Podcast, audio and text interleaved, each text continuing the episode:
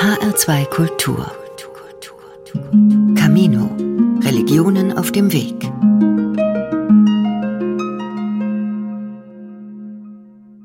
Im Jahr 1990 fand in Boston ein spektakulärer Kunstraub statt. Aus einem Museum wurden 13 Gemälde im Wert von insgesamt mehr als 500 Millionen Dollar gestohlen.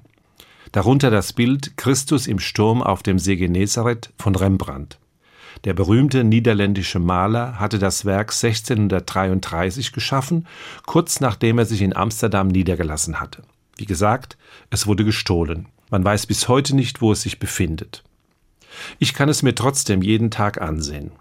Während meiner Studienzeit habe ich mir ein Blatt aus einem Rembrandt-Kalender eingerahmt. Das Bild begleitet mich seit damals. Ehrlich gesagt, ich weiß nicht mehr, warum es mich so angesprochen hat. Vermutlich hatte ich eine unruhige Zeit und hoffte auf inneren Frieden im Blick auf Jesus. Denn darum geht es auf diesem Bild. Rembrandt malt eine Szene aus dem Leben Jesu, wie es die Evangelien erzählen. Er fährt mit einem Boot über den See Genezareth. Dieser See im Norden Israels ist bis heute bekannt für seine plötzlichen Stürme. Solch ein Sturm erfasst das Boot Jesu und seiner Jünger. Rembrandt ist ein Meister der sogenannten Hell-Dunkel-Malerei. Das spielt er hier großartig aus. Kaum kommt Licht durch die düsteren Wolken.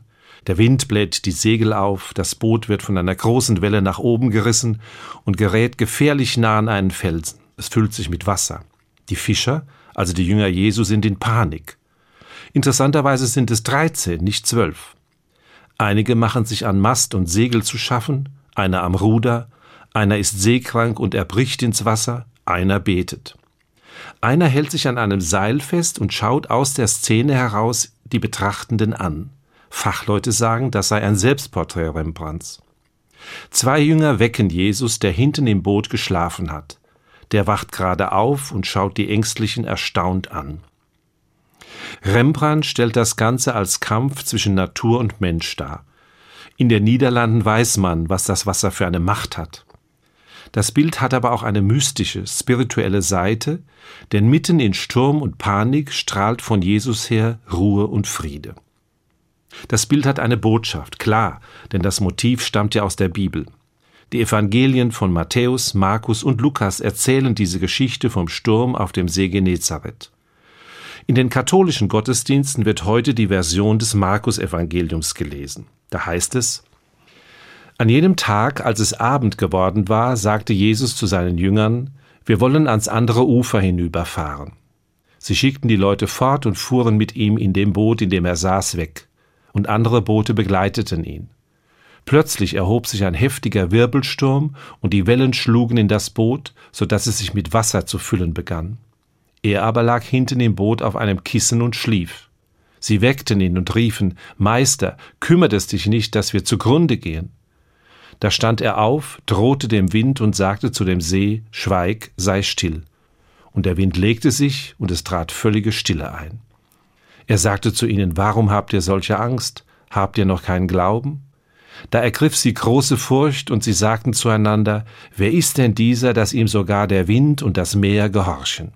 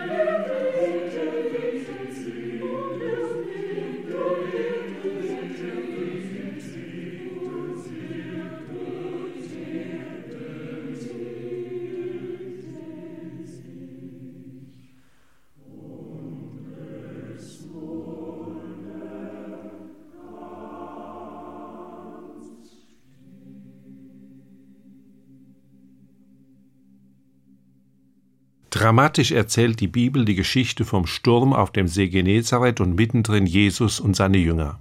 Maler wie Rembrandt haben sich davon inspirieren lassen. Am Ende dieser Geschichte steht die große Frage, wer ist bloß dieser Jesus von Nazareth? Denn als er Sturm und Wind beruhigt hat, fragen sich die Jünger erstaunt und verwundert, wer ist dieser, dass ihm sogar der Wind und das Meer gehorchen? Durch alle Generationen ist Jesus den Glaubenden und den Nichtglaubenden ein Rätsel, eben auch schon den Jüngerinnen und Jüngern damals. Sie ertasteten nur langsam eine Antwort. Die Geschichte vom Seesturm birgt eine solche Antwort in sich, denn die Menschen damals kannten ihre Bibel, und darum wussten sie, wer Wind und Wetter gebieten kann. Hatte nicht am Anfang der Schöpfergott aus Chaos, Urflut und Wirrwarr Ordnung gemacht und Himmel und Erde und Mensch geschaffen? Wenn Jesus also auf dem See dem Sturm Einhalt gebietet, dann handelt er in der Macht dieses Schöpfergottes. Diesen nennt Jesus seinen Vater. Von ihm sagt er, ist er gesandt. Immer mehr erkennen die Jüngerinnen und Jünger, dass beide nicht zu trennen sind. Sie gehören zusammen. Im Johannesevangelium sagt Jesus, ich und der Vater sind eins. Mir ist noch ein Detail wichtig. Das Evangelium erzählt, dass Jesus auf einem Kissen schläft. Ich weiß nicht, ob man damals auf einem Fischerboot normalerweise ein Kissen dabei hatte. Und wenn, dann wohl bei Fährfahrten für besondere Gäste. Ein Hinweis, dass Jesus eben ein besonderer Gast ist. Auf frühchristlichen Mosaiken sieht man immer wieder ein Kissen als Platz für den wiederkommenden Christus. Für mich ist die Erwähnung des Kissens kein Zufall, sondern ein Hinweis auf die Besonderheit Jesu, auf seine Göttlichkeit. Der Text hat also die Botschaft, Jesus Christus kommt von Gott, er ist der Sohn Gottes. Alle, die diesen Text heute in einem Gottesdienst hören, werden danach im gemeinsamen Glaubensbekenntnis sprechen, wahrer Gott und wahrer Mensch. Das ist das große Geheimnis des Glaubens, das das Christentum von Generation zu Generation weitergibt. Dieses Geheimnis ist nicht abstrakt, nicht fern vom Leben. Das Evangelium heute gibt Zeugnis, Jesus ist für die Seinen da. Er begleitet ihren Alltag gerade auch in stürmischen Zeiten. Er schafft Ruhe und schenkt den Frieden des Herzens. Musik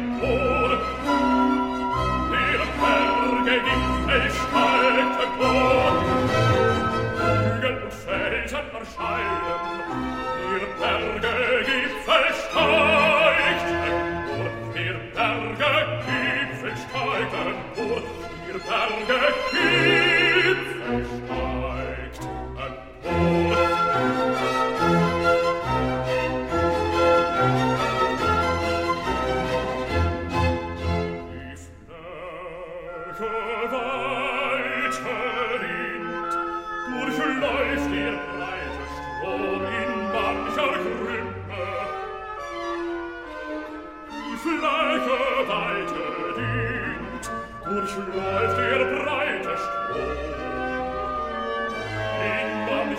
Krumme, durch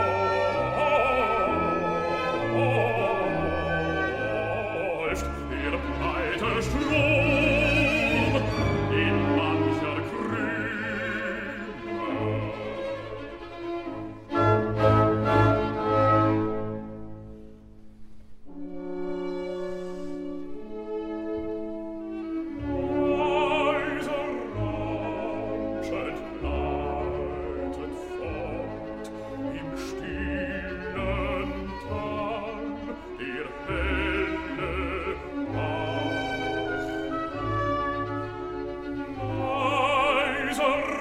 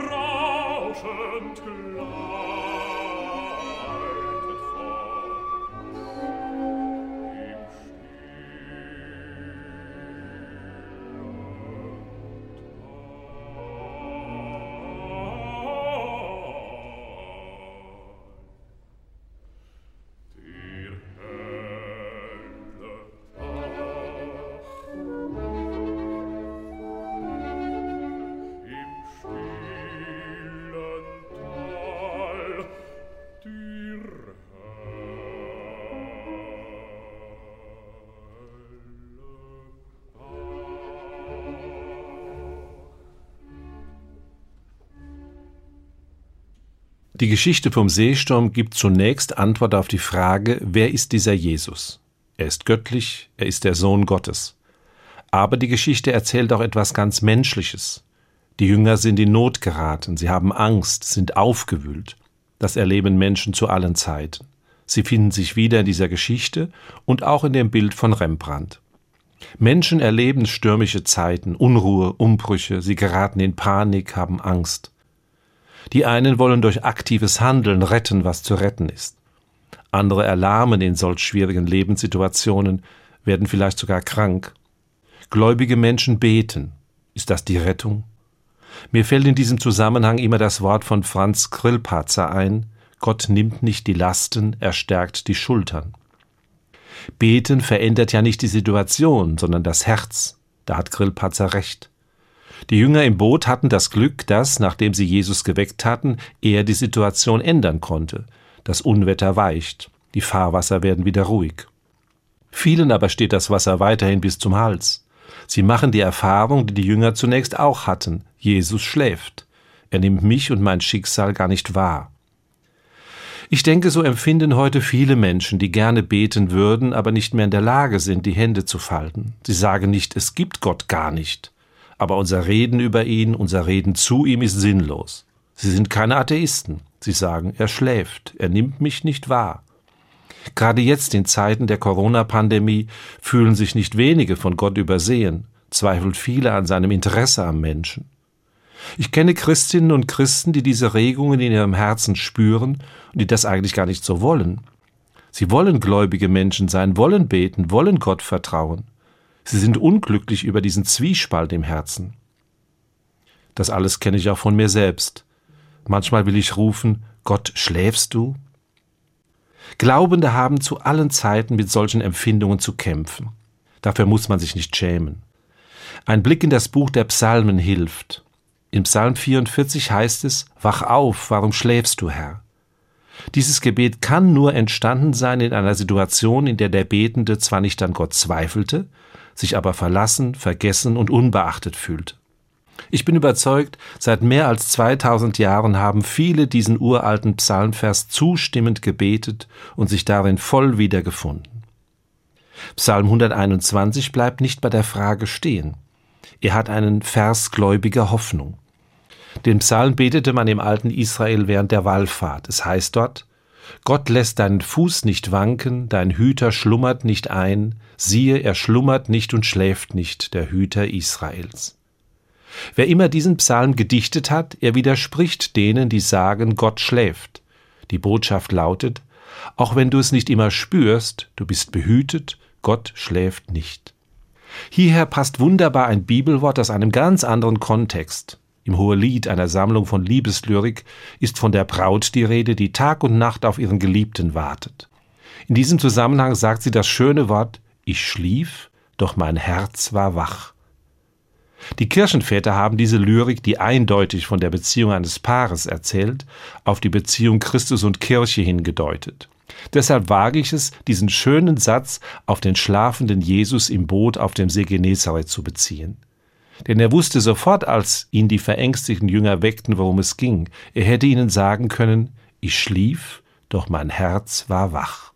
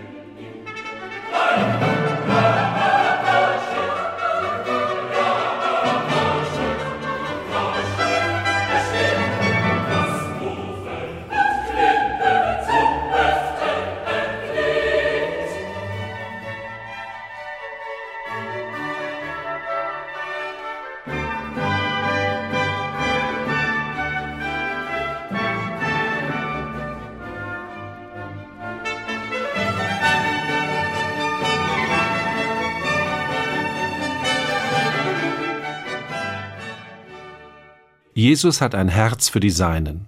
Er hat zwar geschlafen, aber er weiß sofort, worum es geht, als sie ihn wecken, und er beruhigt das Unwetter. Und dann stellt er zwei Fragen. Warum habt ihr solche Angst? Habt ihr noch keinen Glauben? Ich bezweifle, dass das ein Vorwurf ist, eher ein Bedauern. Es fehlt gleichsam der Nachsatz Ich bin doch bei euch. Die Geschichte vom Seesturm gibt zweierlei Zeugnis. Einmal, Jesus ist der Sohn Gottes und Jesus ist bei den Seinen. Wer sich zu ihm zählt, wer zu ihm gehört, ist gut aufgehoben, braucht keine Angst zu haben. Wenn das Herz aufgewühlt ist, bei ihm wird es still. Klar, es gibt da keinen Automatismus. Dennoch haben im Laufe der Geschichte viele Menschen diese Erfahrung gemacht. Wenn die Probleme und Fragen sich türmen, wenn Sturm im Herzen tobt, dann in die Stille gehen, zu Jesus, das tut gut. Der eine nimmt sich eine ruhige Zeit etwa daheim vor einer brennenden Kerze, die andere geht in eine Kapelle oder Kirche. Wo immer man sich in die Stille mit Jesus begibt, ich gehe gerne vor ein ganz bestimmtes Kreuz, ordnen sich die Gedanken neu. Die Seele wird ruhig wie damals der See. Das hat etwas mit Gottvertrauen zu tun, jedenfalls mit Sehnsucht danach. Mir fällt dazu ein Vers aus einem Lied ein, das einen mittelalterlichen Hymnus wiedergibt. Da heißt es, nur wer sich ganz in Jesus versenkt, verspürt, was deine Liebe schenkt. Das hört sich für viele Menschen vermutlich weit weg an. Ich denke da aber nicht allein an die vielen christlichen Mystikerinnen und Mystiker, die von solchen Erfahrungen berichten.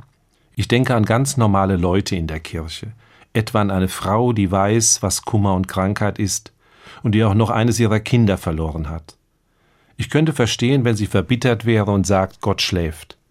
Aber sie hat ihre Freundlichkeit nicht verloren und nicht ihre Treue zur Feier des Gottesdienstes in unserer Kirche. Wie oft ich im Laufe meines Lebens auf das Kalenderblatt mit dem Bild Christus im Sturm auf dem See Genezareth von Rembrandt geschaut habe, ich weiß es nicht mehr. Ich weiß nur, in schwierigen Situationen hat mir der Blick auf den ruhigen und beruhigenden Jesus, der auf dem Kissen schlief und dann dem Sturm Einhalt gebot, geholfen, weil zu ihm das Wort des Hoheliedes passt, ich schlief, doch mein Herz war wach.